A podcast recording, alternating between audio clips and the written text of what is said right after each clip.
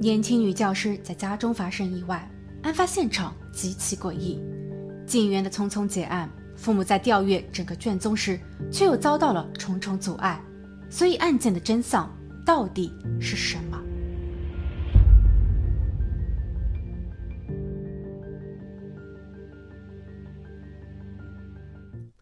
？Hello，大家好，我是鬼灵异。今天要分享的案件发生在费城，二零一一年一月二十六日。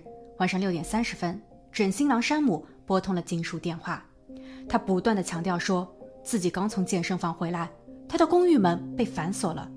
他知道女友就在屋内，但无论他如何叫或是发送短信给他，女友就是不给回复。无奈之下，他只能找到公寓的安保，当着安保的面将门直接踹开。但让他始料未及的是，女友正安静地坐在厨房的地板上。他一身的红色，没有任何的反应。恐怖的场景让山姆感到窒息。山姆感觉女友已经永远的离开了。接线人员试图让山姆保持冷静，确认一下他的女友是否还有呼吸。如果可以，必须立马做 CPR。山姆深吸了一口气。过了一小会儿，他说：“他看见女友的胸前还插着一把刀。”很快，警员、急救人员都赶到了现场。下午六点四十分，警员宣布屋内的女士二十七岁的艾伦已经离世。警员同时还给出了自己的推论：艾伦属于自我了结，因为除了艾伦所在的厨房区域外，整个屋子都相当的干净，没有人为闯入的迹象。房屋一共有两个出入口，一是房门，二是露台。据报案人山姆的说法，房门是从内部反锁的。山姆是在安保人员的眼皮底下直接踹门而入的。至于露台，由于案发当天正巧下着大雪，露台上的积雪已经相当厚了，上面并没有发现脚印或其他可疑的痕迹。外加屋内的物品、财物都还在，所以可以排除他人所为。当艾伦的父母接到通知后，他们的世界变成了黑色。艾伦是他们的独生女，一位温顺。开朗、喜欢烹饪的教师，他非常喜欢小孩，也很有感染力。三年前，艾伦告诉父母他恋爱了，男友山姆令他着迷。他们有许多的话题，山姆的条件也相当不错，他在 NBC 电台当制作人。艾伦认为山姆是一个理想的结婚对象，而男友山姆对这一段感情也十分的认真，并在去年夏天，山姆借着与艾伦去加州旅行的机会。在海滩上求婚成功，艾伦还给父母晒出了自己的婚戒照片。这对情侣原本是要在二零一一年八月十三日，也就是半年后要结婚的，但现在所有的一切戛然而止。二零一一年一月二十七日，法医给出了检测报告，艾伦的全身共有二十处大小不一的伤口，脖子的后方靠近颈椎的地方就有十处，头皮上也少了一块。其余的地方都在身前胸部上方，很难想象他自己是如何完成的。艾伦的右臂、腹部和右腿位置有一些新旧不一的淤伤，共有十一处。法医认为这是一起恶性案件。艾伦的父母询问是否可以带回女儿为他操办葬礼，法医说可以，他们会在报告中注明是谋害。由于法医给出的结论与警方的截然不同，所以警方不得不重新展开调查。据了解，在案发当日早上七点，艾伦和父母通过一次电话。他说外面正在飘雪，很漂亮。他正在与男友去上班的路上。父母提醒艾伦多加小心，然后挂断了电话。此时他们并没有察觉出女儿有什么异样。这一天下午，因为雪太大，艾伦和山姆都提前回了家。山姆在下午四点四十五分时离开公寓，去了社区的健身房进行锻炼，并于五点三十分返回。之后就发生了开篇的一幕。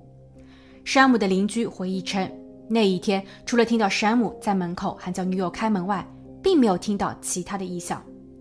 警员随后排除了山姆的嫌疑，因为他进出公寓的时间都有相关记录，他的身上没有伤口，他在接受审问期间均积极配合。而最为重要的一点是，警方认为准新郎的山姆根本没有作案动机。为了佐证艾伦是属于自我了结的，警方还拿出了以下三个证据：第一，艾伦被发现时坐在地上，他双脚睁开，并没有表现出挣扎或是逃跑的形态；第二，艾伦的精神状态在近期并不稳定，由于工作和即将举办的婚礼的双重压力，他开始焦虑、失眠，并在事发当月看了三次心理医生，分别是在一月十二日、十七日和十九日。他还预约了一月二十七日的回访。据医生回忆说，艾伦觉得自己有点精神崩溃，他不想待在费城，他现在甚至都已经无法很好的把控自己了。医生给他开了两副药，一副是用来辅助睡眠的，另一副则是帮艾伦减轻焦虑。但是药三分毒，这两种药的副作用都可以导致艾伦产生轻生的念想。而第三点也是最为关键的一点。那就是艾伦胸前的那一把刀，上面只有艾伦一个人的 DNA，所以这就证明了艾伦是自己选择了极端。二零一一年二月，警方把艾伦的所有资料，包括法医的检测报告中所保留的一部分组织样本，送往了第三方检测机构。该机构的回复是：虽然艾伦的颈部后方有多处受伤，但其实伤口并没有太深，不会导致他的立马瘫痪。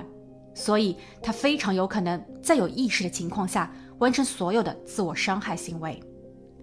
在艾伦事发的三个月后，法医决定更改艾伦的检测报告，将案件的定性更正为自我了结。警方也正式宣布，除了有新的证人、证物或其他信息出现，否则就此结案。艾伦的父母非常失望，他们相信自己的女儿，轻生对于他来说没有任何的意义。在案发两周前，父母还到过费城看望过女儿。艾伦并没有表现出任何的情绪低落，相反，他还跟父母说，山姆马上就要过生日了，他想买一份礼物，并预定一家餐厅。二零一一年一月十九日，案发一周前，艾伦去看了心理医生，在医生的笔记中，他也没有表现出过度的消极。而在艾伦的房间内，父母找到了他的用药笔记，从内容来看。他的服用量都在合理范围之内，这不足以造成不良反应。他的最后一次服药是在一月十六日，所以在案发前其实已经停药十天了。另外，艾伦在案发四天前还给所有的朋友们发送婚庆请柬的邮件，所以父母觉得女儿还沉浸在即将结婚的喜悦之中，被压力击垮一说并不充分。艾伦的父母还在抱怨，在整个调查过程中。他们非常被动，若非自己向警方汇报点什么，警员根本不会主动询问。警方的第二次调查更像是一个走流程，只是去寻找一些证据来佐证他们最初的定论是正确的。父母尝试上访，但没有任何一个部门愿意响应。二零一二年年中，在艾伦事发的一年多后，宾州警局的前任探员。汤姆·布伦南听说了此案。汤姆·布伦南是一位经验丰富的探员，他曾处理过相关的案件多达八百多起。他认为艾伦的事件并不简单。如果艾伦想结束生命，何必要对自己下手二十次呢？他研究了手中的资料，包括部分的现场照片和采访笔记，几处无法解释的地方令他更是困惑。第一，案发的地方是在公寓的厨房间。厨房的水槽右边放着一盘刚准备好的果盘，水槽中的两把水果刀已经清洗干净，所以猜测艾伦在出事前应当在处理这些。好端端的他为何要伤害自己呢？是临时起意的吗？那么是什么刺激到了他？第二，艾伦被发现时坐在地上，身子靠着橱柜，理论上来说，伤口中流出的液体应该是向下的，但案发现场的照片显示。从艾伦的鼻孔到耳朵的后方有一根水平的红色印记，这条印记只能够在艾伦平躺时才会出现，所以汤姆认为艾伦可能在事后被人为的重新摆放过。而另一张现场的照片虽然有些模糊，但依稀还是可以看到艾伦的颈部有些泛红，不排除他被人为勒过的可能。第三点，相对于艾伦严重的伤势，汤姆发现。案发现场的厨房中，红色印记却很少，而且大部分的已经凝结，所以这并不像是在下午五点过后才发生的。更为奇怪的是，艾伦的左手上还包着一块白色毛巾，毛巾却非常的干净，这与艾伦全身被染红形成了鲜明的对比。理论来说，面对这么多的疑问，警方应当对现场进行卢米诺测试，但当时的警员却没有做，所以很多的关键信息可能就此遗漏。探员汤姆还说，警方当时得出的定论，其主要的因素在于艾伦的房门是由内部反锁的。但汤姆留意到，所谓的锁只是一个门栓，如同一般酒店中所使用的这样的锁，非常容易被破解。网上就有很多教程，教人如何利用一些日常用品，例如信用卡、钥匙、铁丝等，将门锁从外部反扣上。而据现场的照片显示，门锁看似完好。但却少了一颗螺丝，不确定是否是男友山姆在踹门时弄坏的。警方对此也并没有进行分析，而这一颗螺丝在后期也没有被找到。对此，警局仅做出以下解释：公寓的走廊上虽然没有监控，但公寓的大门入口处有。案发当日，并没有陌生人员进出过大楼。警局并不接受重启案件的提议。前探员汤姆所有的质疑太过感性。也没有任何的实质证据作为依托。二零一六年案发五年后，探员汤姆终于得到了一条令人振奋的信息：据犯罪实验室的存档资料显示，艾伦的脊髓组织仍被保留着，这很有可能是一个破案关键。汤姆花了好几个月的时间争取到了这份宝贵的样本。通过测试，汤姆更加确信艾伦是被谋害的，因为这一部分的脊椎已被穿透。这恰恰可以证明，艾伦在背部遇刺后当场丧失了行为能力，他不可能再完成其他的动作。汤姆还找了一位与艾伦身材相同的女性进行测试，但该女性无论如何都无法完成这些高难度的动作。当探员汤姆想要再一次核对一下当时的法医检测报告时，却发现居然没有人保留了当年的报告。艾伦的父母直到此时才意识到。关于女儿的当年信息，很多都是警方口头通知的，他们并没有拿到书面证明。汤姆询问了当年负责此案的法医，但那一位法医则表示自己不记得了，在他的日志或者是历史任务栏中也没有关于艾伦的任何记录，这让整个案件变得更加蹊跷。二零一七年二月，艾伦的父母向法院申请查阅关于艾伦案件的全部卷宗。他们觉得家属应当有这个知情权，但不知为何法院并未批准。警局在后期制定了家属，表示家属可以查看，但必须满足以下条件：查阅的地点只能在警局，卷宗不能够被拍照、复制或是被带走，查阅者只能是受害者的直系家属，不可以有探员汤姆陪同。这又是一个有违常理的事情。为什么警方要刻意的回避汤姆呢？卷宗在没有专业人士的协同解读下，一般人是很难发现其中的问题和漏洞的。二零一八年年初，距离案发已经过去七年，父母再一次向滨州司法部提出重启案件的申请，司法部部长同意了请求，但在二零一九年，司法部调查后依旧维持原有定论，他们的主要依据是艾伦曾在案发三周前。用他的笔记本电脑搜索过如何快速无痛的了结生命。对此，艾伦的父母不予接受。艾伦的最后离世是相当痛苦的，这与他在网络上搜索的内容并不一致。其次，艾伦的电脑在案发后并没有第一时间被警方取走，而是被山姆和他的叔叔带走了。山姆的叔叔是一位律师。当艾伦的父母想要拿回女儿的遗物时，却被告知这些东西都不见了。最后，按照时间来推算，案发三周前，艾伦正在接受心理治疗，但他在后期已经康复。他的同事和朋友们均表示，艾伦很正常。二零一九年十月十五日，艾伦的父母对费城法医办公室提起了民事诉讼，要求他们更正女儿的离世原因。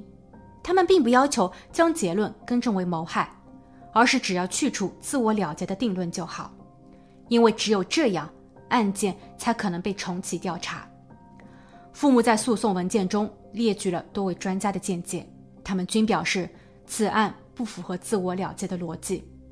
艾伦的身上虽说没有防御伤，但这也可以被理解为他当时是被突袭的，而且第一击就已经让他丧失了行为能力。其后的所有创伤只是罪犯为了做掩饰。有一专家指出，作案工具并不是现场所发现的任何一把，所以工具的丢失佐证了这起案件并不简单。李昌钰提出，从伤口的数量和性质来判断，案发现场所呈现的血迹存在质疑。对此，法院下发通知，该案件会在二零二一年开庭审理。这起案件已经发生了十余年，艾伦的父母依旧为了女儿寻求真相。他们在网上发起了联名请愿书，现已获得数万人的签名支持。有人猜测这是艾伦的男友山姆所为，虽然不明确其真实的动机，但网友们依旧抓出了几个可疑之处。第一，山姆在发现房门被锁后，立刻给艾伦发送了短信，短信内容为：“你好，能把门打开吗？”你在干什么？我要发火了！你最好给我一个理由。然后紧跟一句带有 F 的抱怨。这些短信的内容十分蹊跷，因为当你发现你的爱人自己反锁在屋内后，难道不应该是第一时间拨打电话吗？即便选择了发送短信，但山姆的用词却如此的激烈，而不是关心。第二，根据警方的笔录显示，那一天山姆说他去锻炼了，但他的脚上。穿的不是运动鞋，而是不适合锻炼的靴子，而且他的锻炼时间仅仅三十分钟。第三，根据山姆的通讯记录显示，他在发现女友悲剧拨打电话报警前，事先给自己的父亲和律师叔叔通了电话。第四点，山姆在报警时一直强调自己不在场，在一开始叙述女友的状况时，并没有说明女友胸前有一把刀，这是在故意回避什么吗？山姆对此事件不接受任何的媒体采访，这是心虚的表现吗？艾伦的父母面对媒体采访时表示，他们并不清楚这是谁干的，但他们相信女儿和山姆之间是有爱情的。女儿也从来没有向他们表示过山姆有任何不良的举动。山姆在事后与他们私下保持联系一年有余，之后他搬到了纽约，现在已经结婚，据说他已经是两个孩子的父亲了。如果没有明确的证据显示此事与山姆有关，艾伦的父母并不想因此打搅山姆的生活。就在二零二一年二月，艾伦的父母表示，他们已经有了关于案件的最新证据，能够证明女儿艾伦并非亲生。这个证据或将在今年庭审时提交。他们希望案件能够重启，重启后才有机会抓住真正的作案人。年轻的情侣在树林中亲热，然而他们却因此遭受劫难。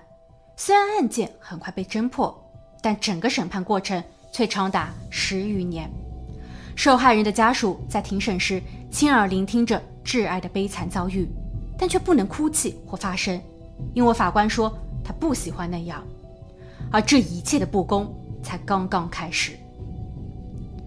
好了，今天的案件就分享到这，我们下期见。